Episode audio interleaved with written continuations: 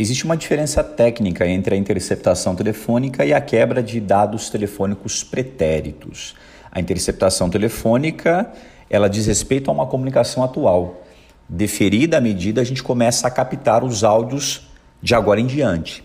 Já a quebra de registros telefônicos, ela envolve dados pretéritos, ligações efetuadas, ligações recebidas, duração de chamadas, posição do alvo à época da chamada. É a polícia tendo acesso, por exemplo, à sua conta telefônica.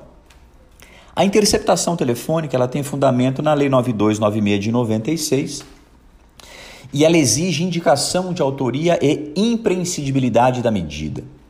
Já a quebra de registros telefônicos tem fundamento na natureza relativa do sigilo de dados constitucional.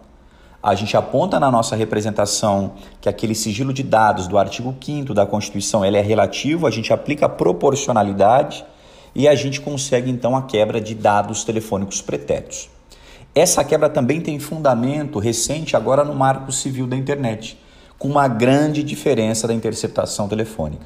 Enquanto a interceptação é marcada pela imprescindibilidade e exige indicação, probabilidade de autoria, a quebra de registros pretéritos, que pode ser inclusive determinada por uma CPI, não exige necessariamente o juiz, ela exige apenas a prova da existência do crime e a necessidade da medida. Então, exige-se menos para se ter acesso à sua conta telefônica do que para interceptar o seu telefone, ok? Bom, Partindo desse pressuposto, a gente tem que trazer algumas novidades que estão sendo discutidas e fazem parte da nossa rotina. Pedir o acesso à conta telefônica é algo que a gente sempre fez, é algo muito comum.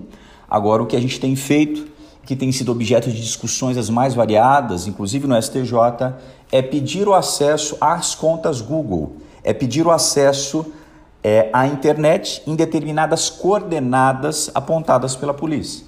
Então, se eu tenho, por exemplo, um assalto, como foi o que aconteceu aqui em Brasília, nós buscamos imagens do assalto, buscamos impressões papiloscópicas, nós conseguimos as mais variadas medidas, que eu não posso citar aqui, mas nós não conseguimos chegar aos assaltantes. Mas nós tínhamos uma suspeita de que aquelas pessoas, antes de entrarem naquela casa que foi assaltada, teriam acessado a internet, teriam se valido é, de serviços da empresa Google, teriam feito algum acesso a conta Google, por exemplo.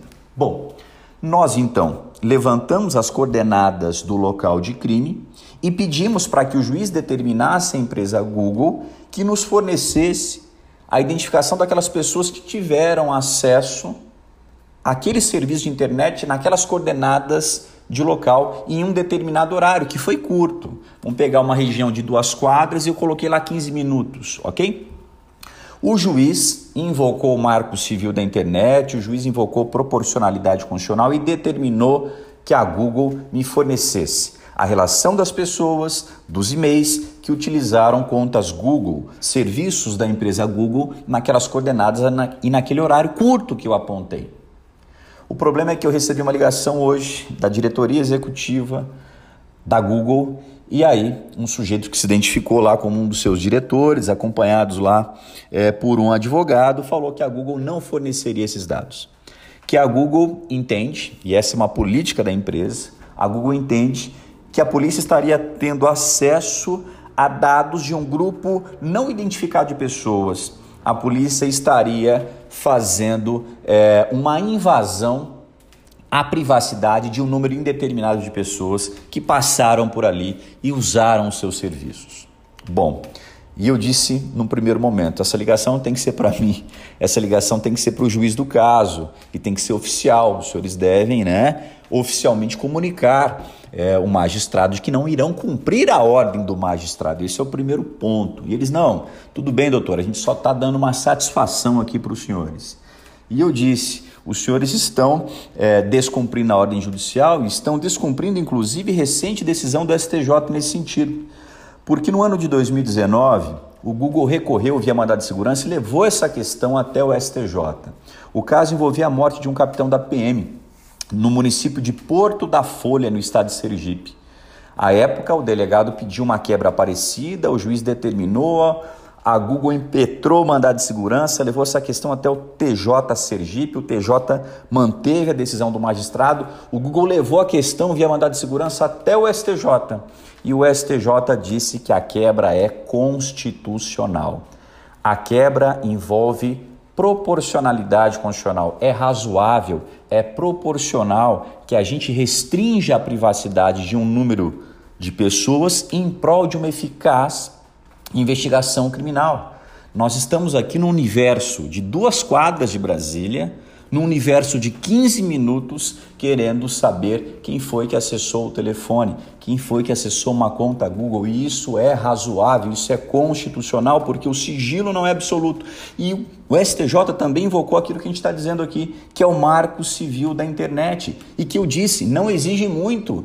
Eu não preciso apontar indicação de autoria, então eu não preciso individualizar ninguém. Pode ser sim uma quebra genérica de pessoas ainda não identificadas, porque ela tem fundamento no Marco Civil da Internet. O Google, né, acha que nós todos somos otários, invoca a Lei 9296 de 96 e nega é, o cumprimento da decisão judicial. Agora, a quebra não tem nada a ver com a Lei 9296. A quebra envolve proporcionalidade constitucional e o marco civil da internet. Farão a comunicação oficial na tarde de hoje ao juiz do caso, que provavelmente deve fixar alguma multa buscando o cumprimento da sua decisão, que é técnica e encontra fundamento, inclusive, em recente posição do STJ.